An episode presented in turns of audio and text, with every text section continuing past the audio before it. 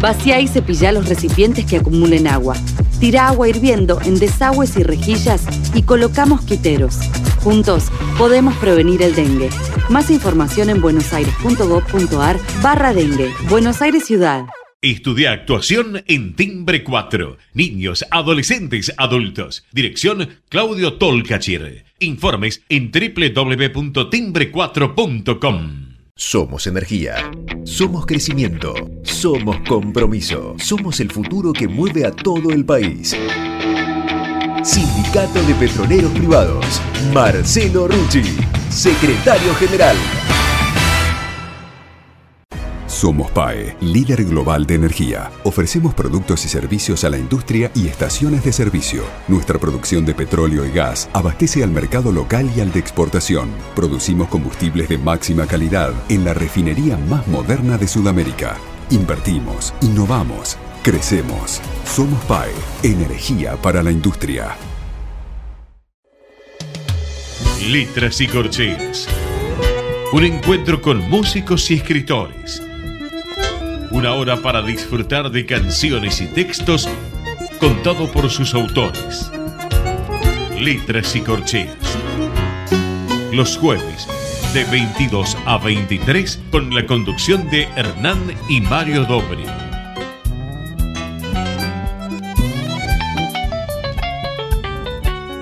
Buenas noches, bienvenidos a una nueva emisión de Letras y Corcheas.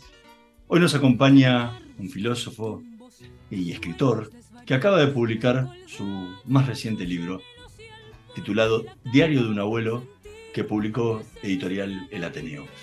Mario, ¿qué nos podés contar de nuestro invitado de hoy? Bueno, buenas noches.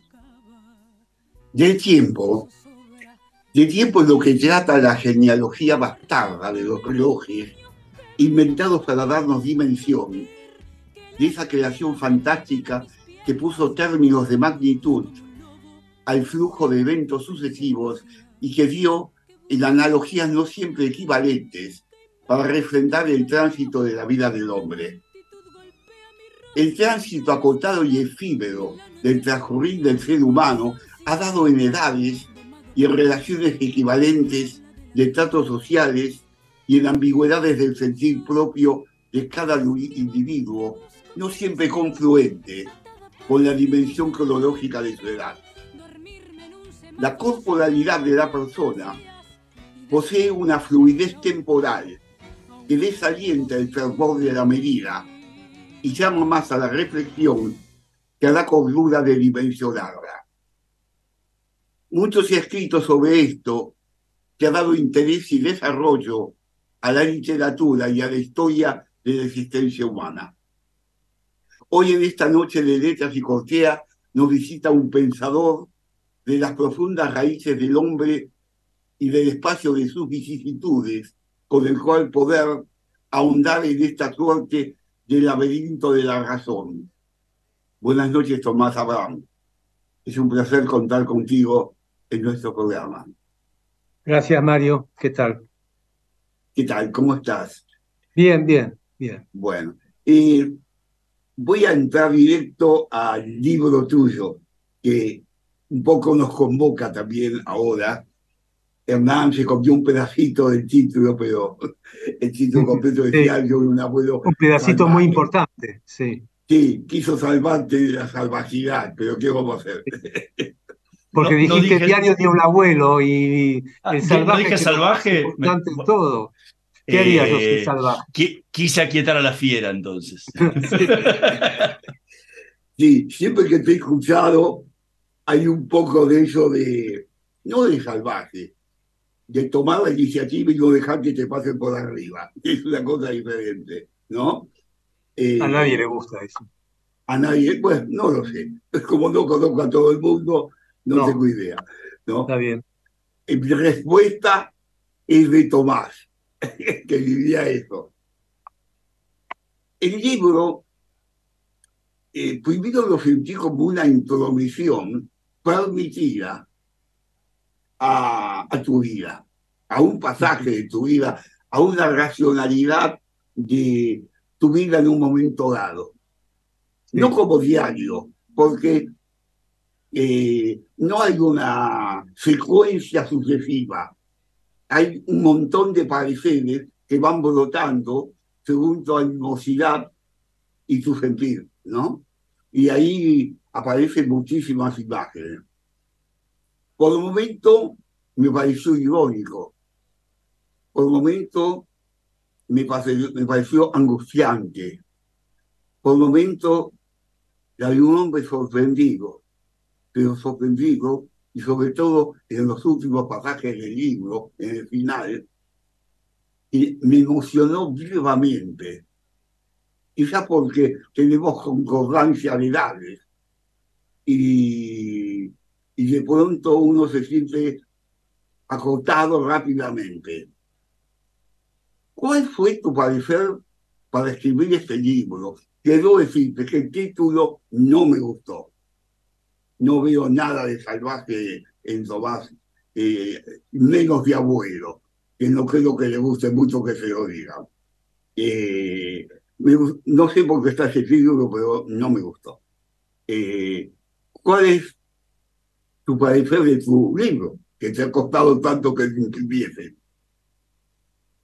El, em, más allá de los gustos por el título, ¿no? que cada uno los tendrá, yo tengo el mío también, respecto del título, que lo puse yo además, pero no era el título inicial en el que yo pensé, primero que no pensé publicar nada, después que no pensé escribir ningún diario, simplemente estaba escribiendo durante el mes de julio del 2020, empecé a escribir para mí, cosa nada habitual en lo que yo hago. Yo siempre pienso en un tema para estudiar y para escribir, pero con fines de que alguien más lo lea, es decir, publicarlo.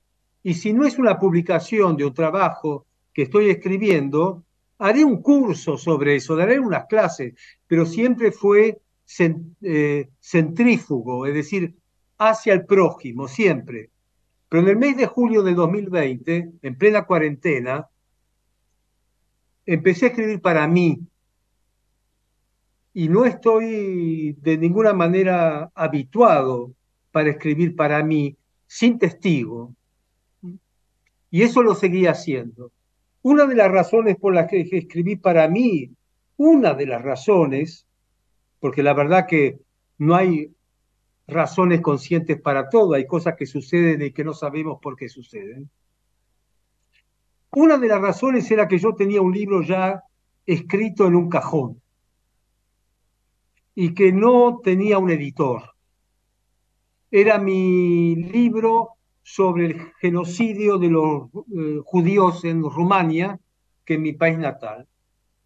Yo tenía ese libro escrito y no tenía editor, por lo tanto estaba en un cajón. Era un libro que yo necesitaba que alguien lo leyera. Nací en Rumania, tenía que ver conmigo, tenía que ver con mi familia y tenía que ver con un acontecimiento histórico eh, demasiado importante como para ser ignorado o para ser negado, como hicieron los rumanos. Y al no tener editor, ese libro no estaba terminado, porque un libro no leído de alguna manera no está terminado. Por lo tanto, tampoco podía empezar a pensar en ninguna otra cosa, porque tenía eso pendiente. Pero como tengo este hábito, que casi toda lectura que yo hago no termina en lo que estoy leyendo, sino que voy a escribir sobre eso, o voy a pensar sobre eso, etcétera, empecé a escribir para mí durante la pandemia, durante el encierro. Y lo que yo estaba escribiendo tenía que ver con lo que sucedía en el día, con lo que pasaba, pero además con una situación que me era nueva, todo era nuevo, la pandemia era nueva, el encierro era nuevo, la vida que, eh, eh, estaba yo llevando era nueva. El hecho de estar escribiendo sin ningún fin de transmisión ni de publicación era nuevo. Tener un libro en un cajón sin editor era nuevo, yo siempre tuve editores. este, en ese momento había tenido un problema con mi editor, entonces ya no tenía más editor. Y lo otro nuevo era que no estaba estudiando. Yo estudio desde los 15 años, lo que se llama estudiar, es decir, dedicarse a un tema. Desde los 15 años en adelante, yo estaba en la secundaria, digamos que como adolescente autodidacta, leía distintas cosas, pero iba en una cierta dirección. Pero desde ese momento hasta el momento de la pandemia, en que yo tengo 73 años, estudié siempre, estudié como, como autodidacta, que es lo principal, estudié en la universidad como estudiante y estudié como profesor, que me jubilé hace un par de años. Toda mi vida estudié. Estaba cansado de estudiar, porque estudié con muchísima intensidad. Publiqué 31 libros. Eran 30 hasta, eran 29 en realidad, porque tenía el rumano en un cajón. Y después estaba escribiendo esto que hoy es un libro, que no era un libro. 29 libros tenía yo publicados, empezando a los 40 años, porque yo empecé con este oficio full time de profesor y a escribir. En el año 1984 entro a la UBA como profesor. Antes no, tenía otra vida. Y mi primer libro, Pensadores Bajos, sale en 1988. Sí, ya era un tipo grande ya. Entonces prácticamente publiqué un libro por año. Me dediqué con todas mis energías a eso, a escribir y a enseñar. Y me cansé. Otro libro más. Estudiar, porque yo me defino a mí mismo, si me preguntan, yo soy profesor. Un profesor que escribe, no soy escritor. No me defino como escritor, soy un profesor que escribe. cada vez que yo proyecto un libro, no me dedico a otra cosa, yo no leo libros en general, yo no voy a una librería a ver qué hay, yo no veo, este autor me gusta, estoy interesado, voy a leer un libro de él. Mi curiosidad está absolutamente disciplinada. Todo lo que yo lea va a tener que ver con mi proyecto de libro o de curso, pero de libro siempre. Todo, todo va a estar encaminado. Lo que pasa es que yo tengo mi modo de ser, tengo mi estilo, tengo mi modo. Mi secreto, mi receta, vos viste que los cocineros te dan toda la receta menos lo importante. Bueno, yo también puedo dar la receta. En realidad en mi libro, Diario de un abuelo salvaje, yo digo cómo estudio y cómo preparo un libro, pero no digo lo principal que es mi estilo. Es decir, mi modo de dispersarme.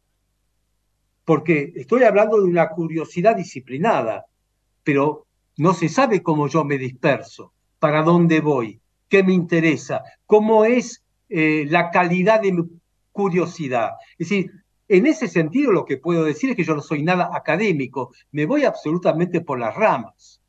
Yo elijo un tema y me voy por las ramas. Es decir, puede ser cualquier cosa que se me cruce, pero yo la introduzco, la incorporo a mi investigación.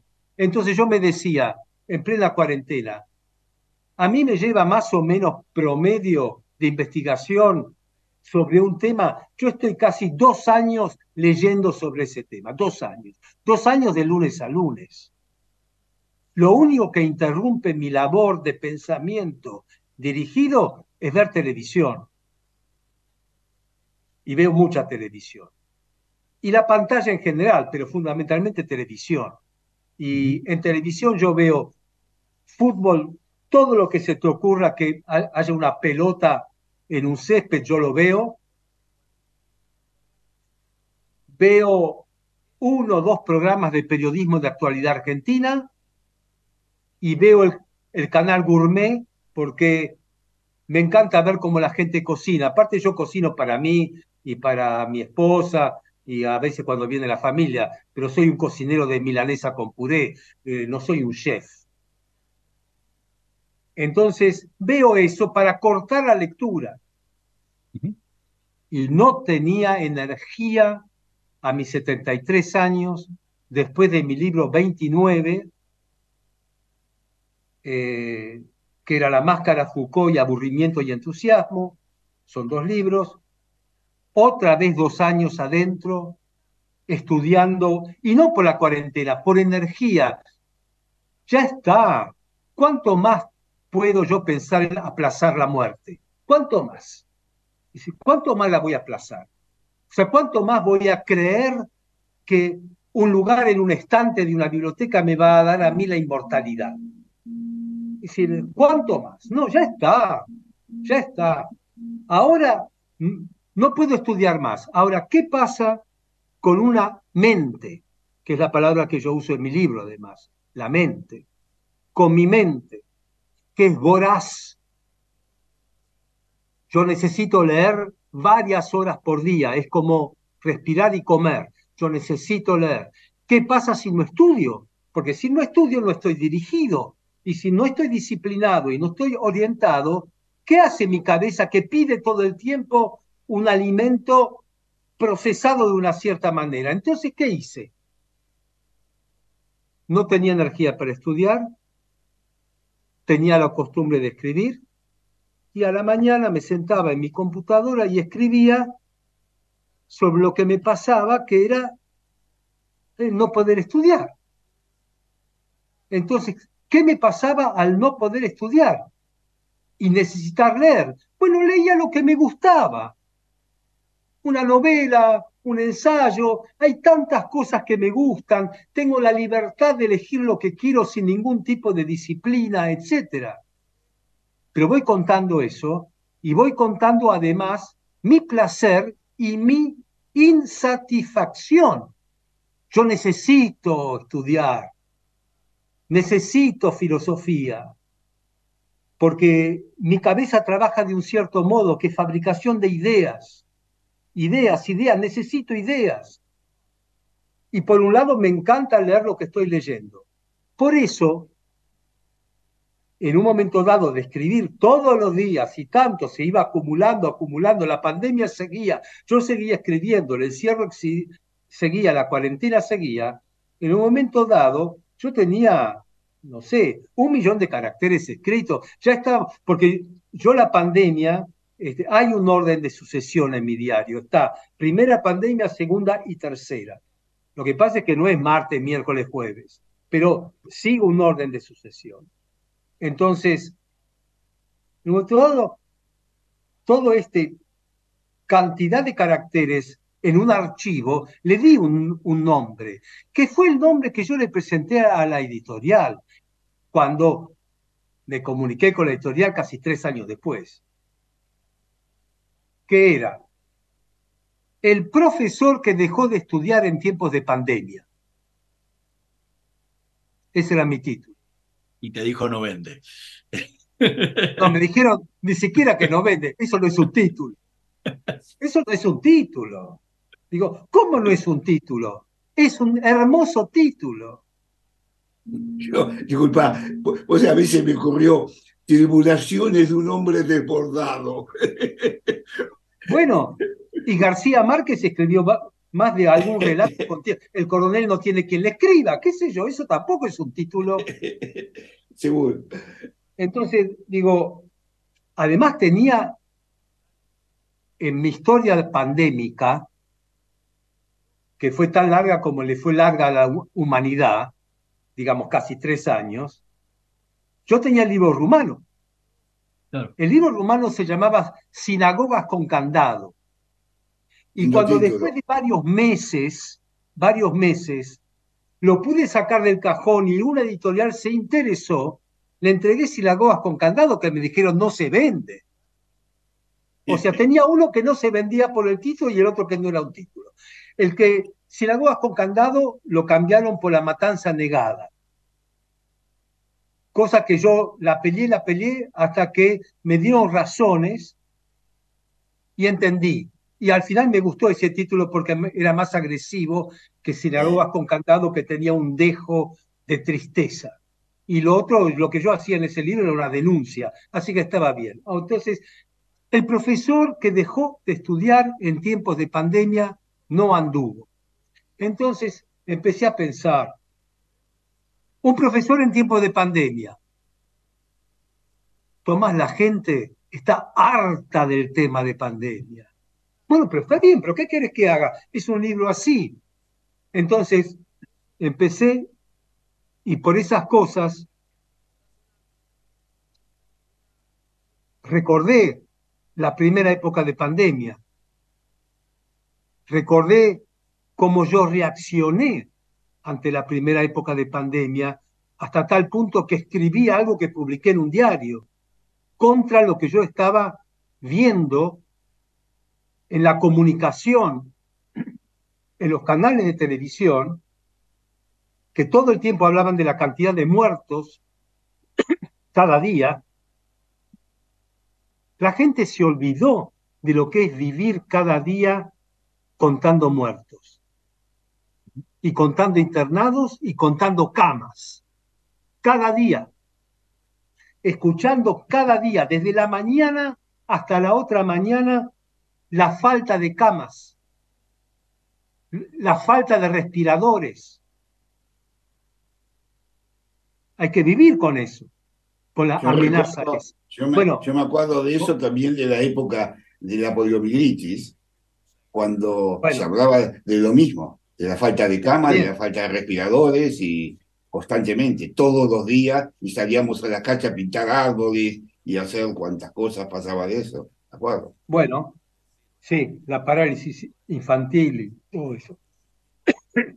bueno, esto era planetario, mundial. O sea, recibías las noticias locales y lo que pasaba en las calles de Milán, lo que pasaba en Nueva York, un desastre general. Entonces, este, yo veía por televisión que decían eh, los abuelitos, y dale con los abuelitos, que los abuelitos por acá, los abuelitos para acá. De repente leo en un informe una noticia de Infobae, eh, leo una, recomendaciones para la gente, para los adultos mayores, porque eso también se decía adulto mayor. Y había una serie de recomendaciones para los adultos mayores. Yo era un adulto mayor.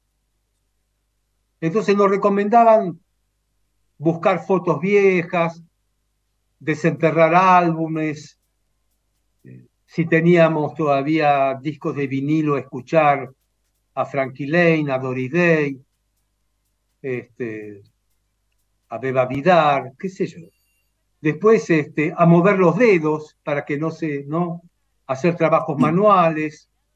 Nos recomendaban que si vivíamos acompañados, hacer un puré de a dos. Había una recomendación de cómo se hace un puré de dos. Uno pela la papa, la otra pisa la papa. Bueno, leía todas esas cosas. Entonces dije, bueno, yo, esto no va. Y escribí una nota que se llamaba ¿Cómo estar chochos en cuarentena? Y se publicó. Así que recordaba eso en ese momento que yo estaba escribiendo y había entregado ese libro a la editorial. Empecé a recordar eso y me surgió la palabra abuelos. Cuando se dirigía a nosotros con el diminutivo, abuelitos. Entonces pensé, ¿y si yo pusiera los abuelitos salvajes? Es decir, los abuelitos que, vamos a salir a la calle armados y vamos a buscar a esta gente que nos trata de inútiles y discapacitados y tontos y les vamos a mostrar un poco que nos queda un poco de energía. Los Al revés de la guerra del cerdo. Al revés de la guerra del cerdo. Salvajes. Y le dije a mi esposa, mira, lo que yo le entregué a la editorial lo voy a llamar Los Abuelitos Salvajes. dice, Tomás, ni se te ocurra poner un diminutivo. Sin diminutivo. Ah, sin, tenés razón, los abuelos salvajes. Se lo mandé a la editorial y les encantó, les pareció comercial, les pareció divino y, todo ese tipo de cosas. Y a mí me gustó también, y me gusta también, y además como complemento, les mandé una foto que está en la tapa del libro, que también me encanta, que me la sacó mi nieto, mi nieto Rafa, que, tiene, que tenía ocho años cuando me la sacó y cuando salió el libro tenía diez. Así que es un libro, El abuelo salvaje, fotografiado por su nieto. Estamos conversando con Tomás Abraham. Vamos a hacer una pequeña pausa. En un minutito más volvemos con más letras y corcheas. No se vayan.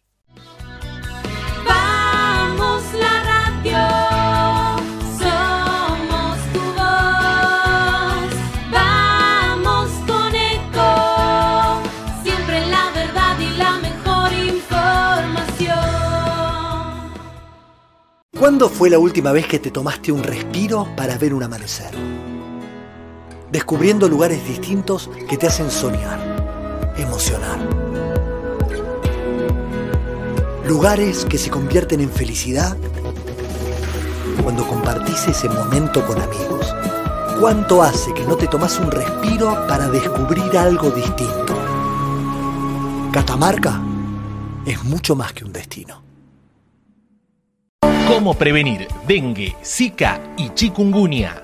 Sin criaderos no hay dengue. Limpia tu patio de objetos que acumulen agua. Elimina agua estancada de recipientes. Reemplaza con tierra o arena el agua de tus flores. Tapa los tanques de agua y cisternas. Tira y perfora llantas para que no acumulen agua. Limpia floreros y bebederos. Recordá, sin criaderos no hay dengue. Intendencia Menéndez. Espacio cedido por la Dirección Nacional Electoral. La mayoría de los argentinos queremos un cambio. Enfrente está la continuidad de este modelo empobrecedor. Esta elección se trata sobre si frenamos este modelo o si van a seguir los mismos en el poder arruinándonos la vida. Es simple, votamos ser o no ser una Argentina distinta. El cambio está en tus manos. La libertad avanza. Mi ley presidente, Villarruel Vice, lista 135. Espacio cedido por la Dirección Nacional Electoral. Viene la Argentina que estábamos esperando, la que defiende lo que está bien y cambia lo que está mal. Viene la Argentina del que se vuelvan todos, que no quede ni uno solo de nuestros hijos afuera. El 10 de diciembre se termina la espera, porque viene la Argentina que estábamos esperando. Massa presidente. Unión por la Patria, Sergio Massa, Agustín Rossi, candidatos a presidente y vicepresidente, lista 134. Informate en ecomedios.com. Seguinos en TikTok arroba ecomedios 1220. Letras y corcheas. Una hora para disfrutar de canciones y textos contados por sus autores. Con la conducción de Hernán y Mario Dobri.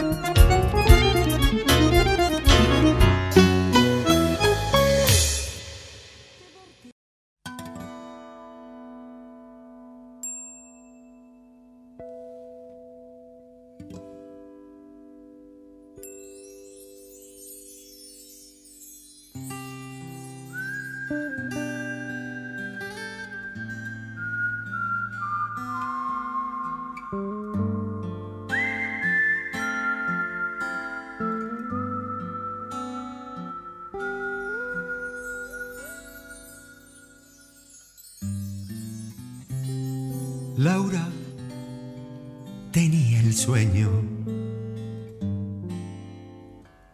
Vereda abajo.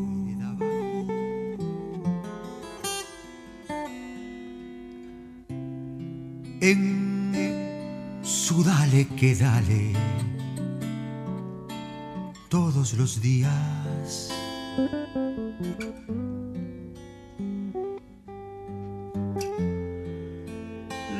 Nacían colores en la sonrisa.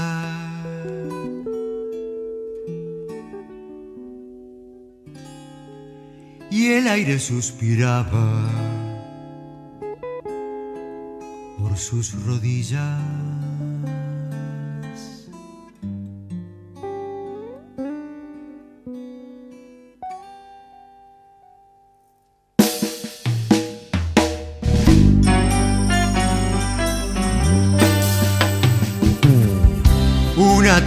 de alondras sobre su pelo. Le tejieron un hijo en las entrañas. El agua de sus ojos sembró la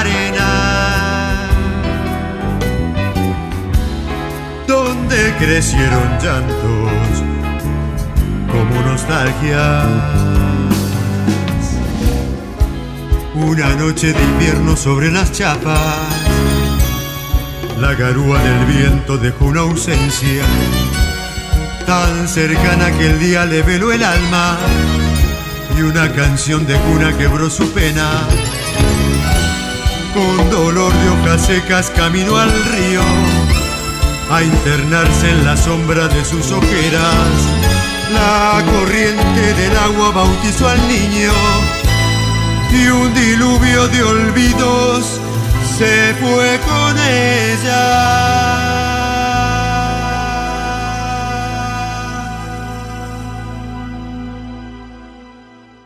Escuchábamos Laura en la voz de Raúl Lucy, tema del poeta Mario Dobri. Mientras seguimos conversando con Tomás Abraham, ahora sí, sobre Diario de un Arguero Salvaje que publicó Editorial El Ateneo. Y por todo lo que decís y por todo lo que leí, el, el libro te sirvió en cierta forma como una catarsis durante, la, durante toda la pandemia, durante todo este pe- periodo, ¿no? Ibas escribiendo lo que pensabas, lo que sentías, lo que vivías. Era como, no me puedo encontrar con nadie, lo voy, lo voy escribiendo. Cuando uno empieza un ejercicio así, ¿cómo ponerle punto final? ¿Cuándo se te acaba la catarsis esa y decir, bueno, acá está? En el momento en que eh, me surge la imagen de lo que lo que estoy haciendo es un libro. Porque no era un libro, Claro. era escribir. Y en un momento dado, en octubre más o menos del 2022, Ujú. hablo con un amigo, mi amigo Cristian Ferrer, que es mi amigo lector. Es muy difícil encontrar lectores hoy en día con quien hablar, ¿eh? es muy difícil. Lectores críticos aparte. Mira, ya si lee es crítico, porque es muy. Entonces le digo, Cristian, este, estaba pensando, yo puedo seguir escribiendo lo que escribo todo para siempre, pero más allá de la longitud, cuando uno escribe, siempre está escribiendo un libro, y si no, ¿qué estás escribiendo? Una carta.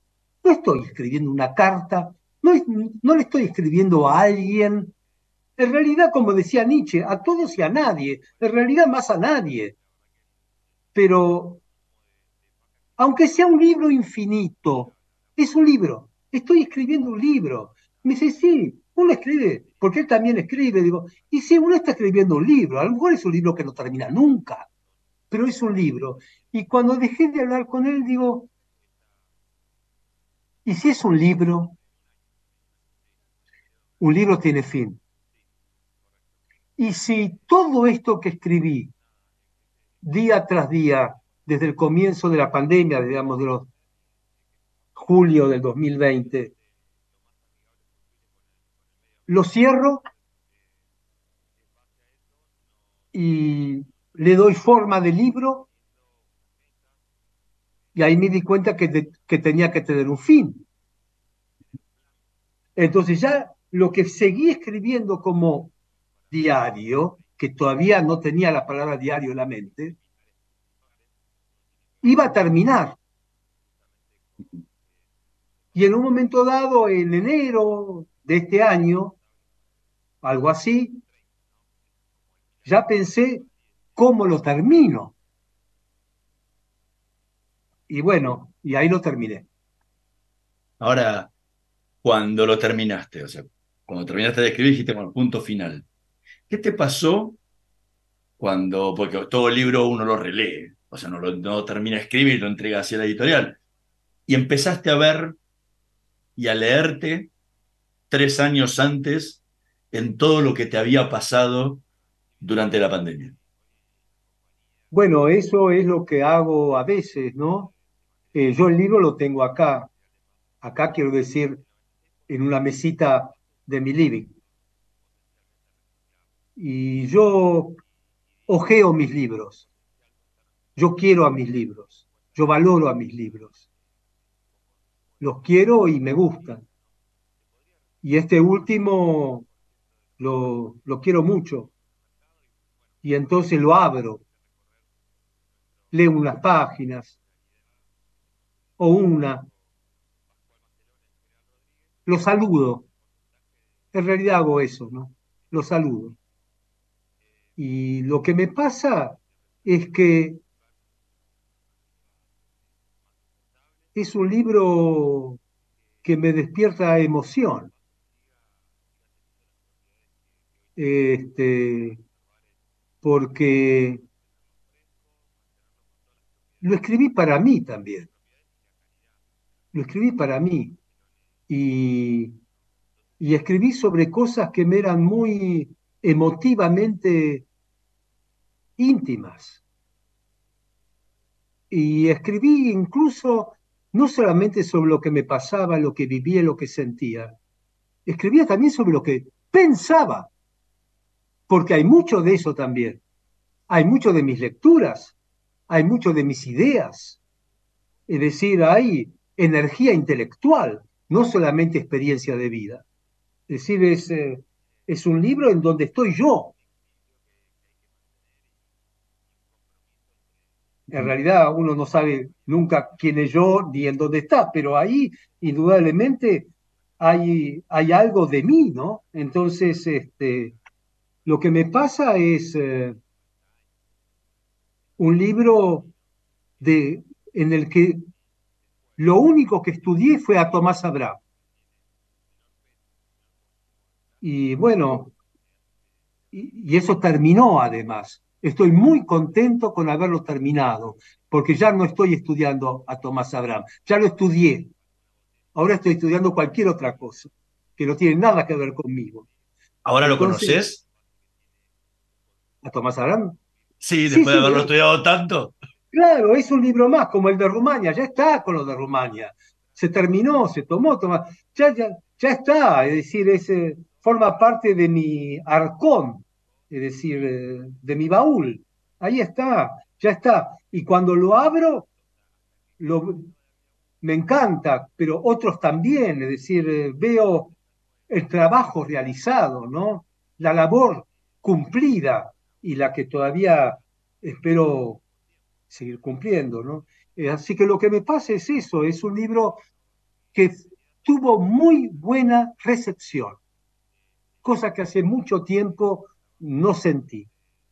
Lo que no significa grandes lentas, hablo de recepción. Eh, la gente que lo leyó, la que me entrevistó, la que escribió reseñas sobre mi libro, habla con mucho cariño del libro. Y en general lo que yo despierto no es eso. Despierto eh, reacciones de tipo intelectual, político, eh, encono, enojo, adhesión, admiración, lo que sea, pero eh, poco afecto. Y este libro recibió, tuvo una devolución afectuosa. Y yo entiendo por qué. Porque hay algo ahí, primero que es un libro distinto a mis otros libros, porque yo en general, cuando escribo sobre un tema, es porque me despierta algo que es como una reacción. Es decir, hay un problema, yo tengo un problema, y ese problema lo tengo que investigar para que no sea simplemente un problema y un malestar.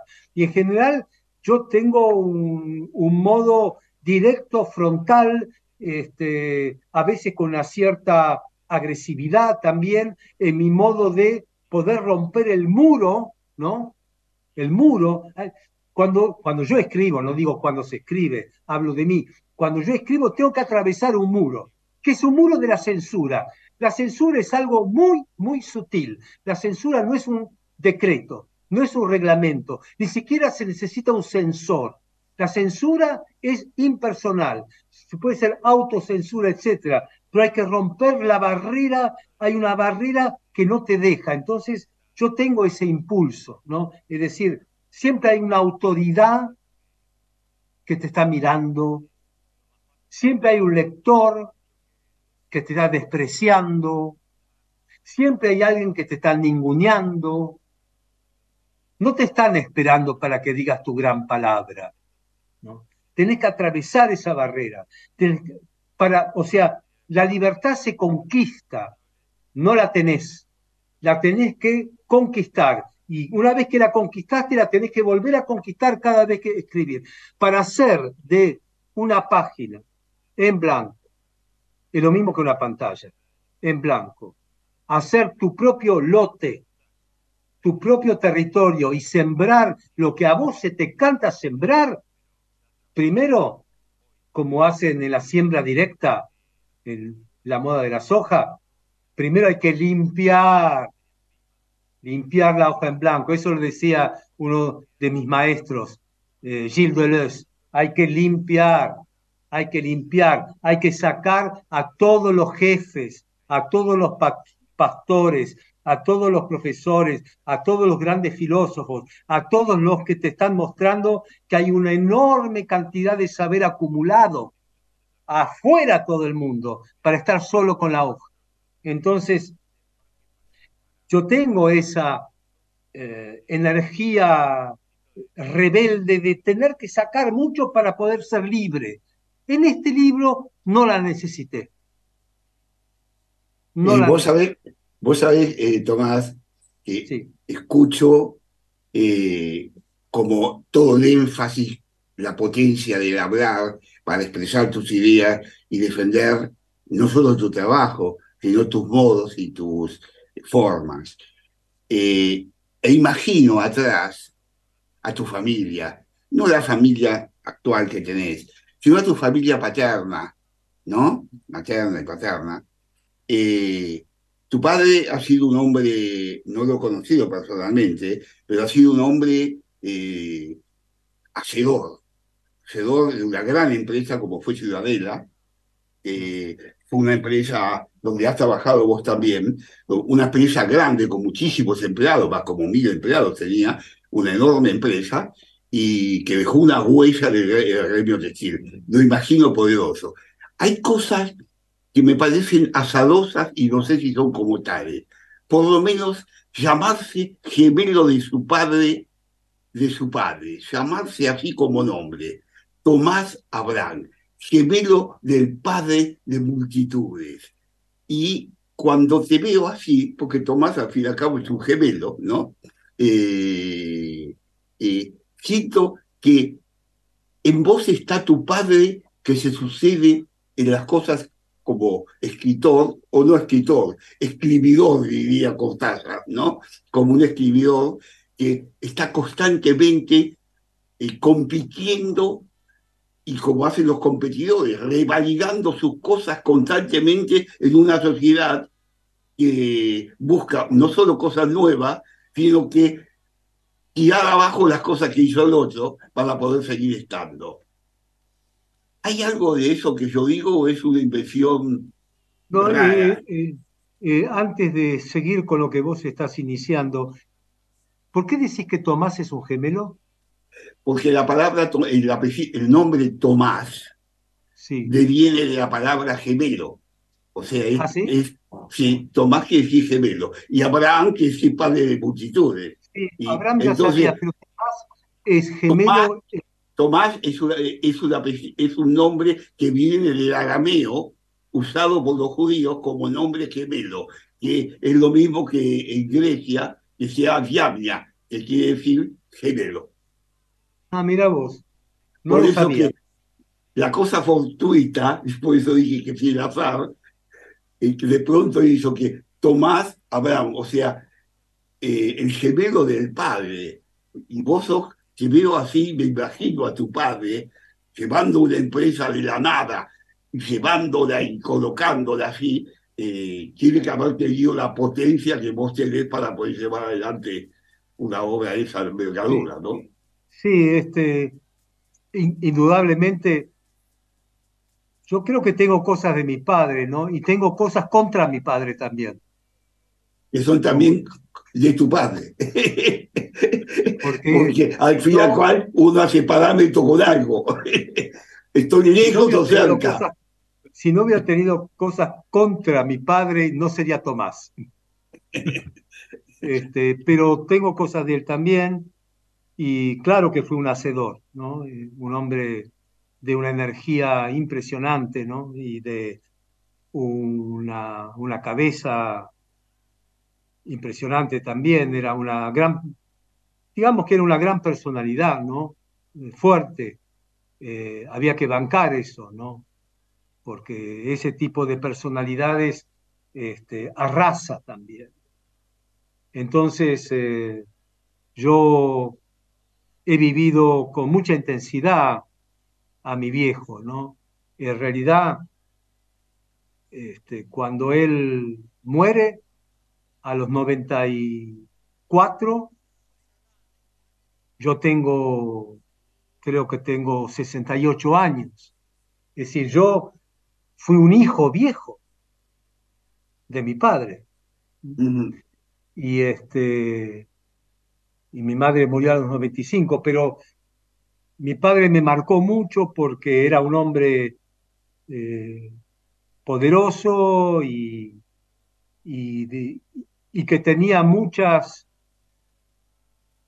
expectativas conmigo. En realidad, él quería que yo siguiera la empresa.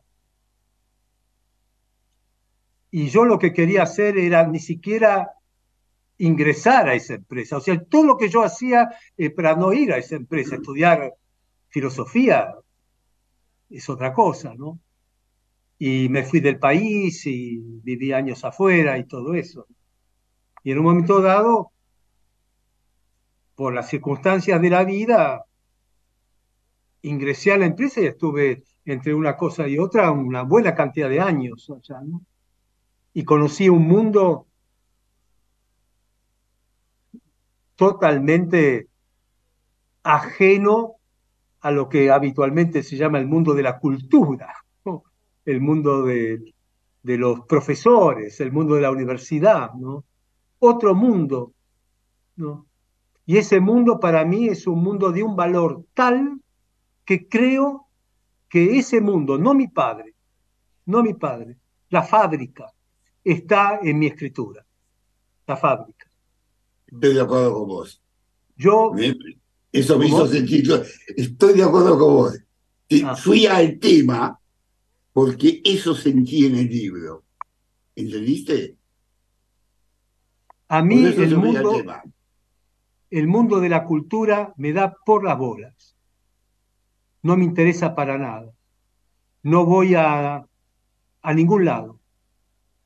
No hablo con gente sobre literatura ni sobre filosofía. Conmigo jamás vas a tomar un café para hablar de filosofía. No me interesa. Para mí es un laburo. Para mí es un laburo. Y en todo mi trabajo, y digo la palabra trabajo, de docente, todo mi trabajo de docente fue efectivamente un trabajo. A mí, yo no me gusta sentarme en un púlpito y hablar sobre lo que sé. Eso para mí no es, un, no es, mi, no es mi trabajo. Cuando yo me junto con gente para estudiar filosofía, es un trabajo colectivo. Lo hice durante casi 40 años. Todo el mundo tiene que laburar. No estar sentado escuchando lo que yo sé. No, tiene que trabajar. Por eso yo hice siempre seminarios. Hay que laburar. Y yo hice el seminario de los jueves durante veintipico de años y el Colegio Argentino de Filosofía que yo fundé durante casi diez años. Y siempre fue igual. El seminario de los jueves, nos reuníamos los jueves, empezaba a las nueve menos cuarto, nunca a las nueve menos diez. La puntualidad, la asistencia, el compromiso, la mentalidad de laburo. Eso lo aprendí en la fábrica. Que los obreros entraban a las seis y el que llegaba a las seis y cuarto llegaba tarde. Y si llegaba tarde se le descontaba plata. Y los empleados de contabilidad y de administración empezaban a las ocho y nunca a las ocho y diez, porque así se trabaja en el mundo salarial, con la puntualidad. Eso lo aprendí ahí. Y aprendí la importancia que eso tiene, porque todo eso yo lo llamo compromiso, no el del obrero. El obrero lo hace porque si no, no come. Entonces, cuando uno entra en un universo de tipo cultural, entre comillas, este, y bueno, sí, qué sé yo, no, se me olvidó, no, está bien, se me olvidó, no, no, este, lo que me dijiste, eh, no tuve tiempo para leer, es decir, eh, eh, yo tomaba un examen en la facultad y venía el pibe y me decía, sí, pero ¿qué pasa? Que no leíste el material. Y dice, no, lo que pasa es que se enfermó mi abuela. Entonces yo, no, ese tipo de cosas, ¿no? El prestigio, lucirse, la mesa redonda, el hablar. Y... No me interesa. A mí me interesa trabajar. Porque lo que yo hago es un trabajo pero aparte tiene la enorme ventaja, a diferencia del trabajo en la fábrica, para mí, que es un trabajo el que hago ahora, que empecé a hacer en 1983-84, es un trabajo que me hace feliz, porque es un trabajo que me gusta, porque hago lo que a mí me gusta, porque hago lo que quiero. Entonces eso a mí me hace feliz. Cuando yo iba a la fábrica, no me gustaba el trabajo. No me gustaba. Lo que me gustaba era trabajar, pero no fabricar medias. Eso era la vida de mi viejo. Mi viejo era un loco por su trabajo. Mi viejo, cuando salíamos a caminar, a caminar, cuando yo era chico, caminábamos, vivíamos en Flores, después en Ramos Mejía, después en Belgrano, salíamos a la calle y veía una señora con su nene, la paraba la señora, le pedía permiso, se agachaba y le tocaba la media al nene para ver cómo estaba hecha, con qué hilado. Le tocaba la media al nene. Ese era mi viejo. Genial. Vivía para eso. Bueno, eso, esa pasión por lo que se hace, no sé si la heredé. Sé que la tengo, sé que la tengo. Entonces, el mundo de la fábrica, que es un mundo, el mundo salarial del obrero, del empleado, de la fabricación, de los clientes, de la facturación, de la, nota de crédito, eh, de ir a cobrar. Eh, yo recorrí todo el país visitando clientes y cobrando. O sea, yo iba a, a Neuquén, por ejemplo, a la mañana atendía clientes y a la tarde daba una, clase en la facultad. Ese universo no lo perdí. Entonces a mí el mundo de la cultura, el mundo de los premios, el mundo de los homenajes, el mundo, todo ese mundo de envidias, de figuración, de... no me interesa. A mí no me interesa. Es un laburo que hace feliz. Eso es para mí la filosofía, eso es para mí escribir. Es mi trabajo, es mi cosa. Yo no hablo en mi familia sobre lo que escribí, sobre lo que leo, es mi laburo. Mi mujer es arquitecta paisajista, ella tiene su trabajo, yo tengo mi trabajo, mi hija es psicóloga y psicoanalista, tiene su trabajo, y cuando nos juntamos, disfrutamos del ocio, de lo que uno cocina, de lo que el otro cocina, etc. No es de estos tipos que son filósofos todo el día y que te hablan en un cierto tono, tienen voz grave y te hablan de no sé qué corno, de, la, de la vida, de la muerte, de la felicidad, de todo ese tipo de pavada que para mí no tiene ningún sentido. Además, Abraham, muchísimas gracias por habernos acompañado hoy en Letras y Corcheas. Fue realmente un placer enorme y a nuestro público le recomendamos lean Diario de un abuelo salvaje que publicó la editorial El Ateneo porque van a encontrar muchísimo más de todo lo que nos pudo explicar hoy Tomás Abraham en esta charla. Hernán, Mario, un abrazo y hasta pronto. Dale, chao. Bueno, muchas gracias, Tomás.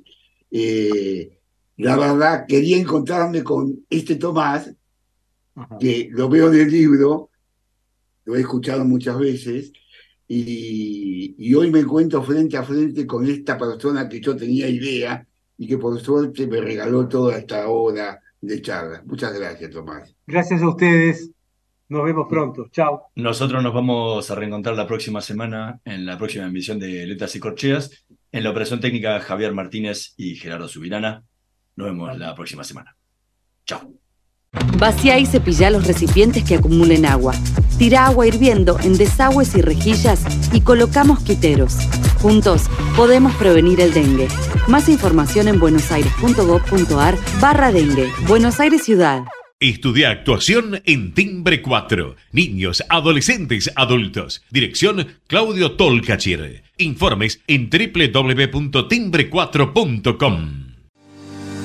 La energía que mueve al país nace del esfuerzo y compromiso de los miles de hombres y mujeres que con coraje ponen el cuerpo a una industria que no para de crecer. Con el compromiso que nos caracteriza, acompañamos a nuestros 26.000 afiliados y a sus familias con servicios e infraestructura de punta. Por eso, construimos clínicas, consultorios, farmacias y centros recreativos en toda la región.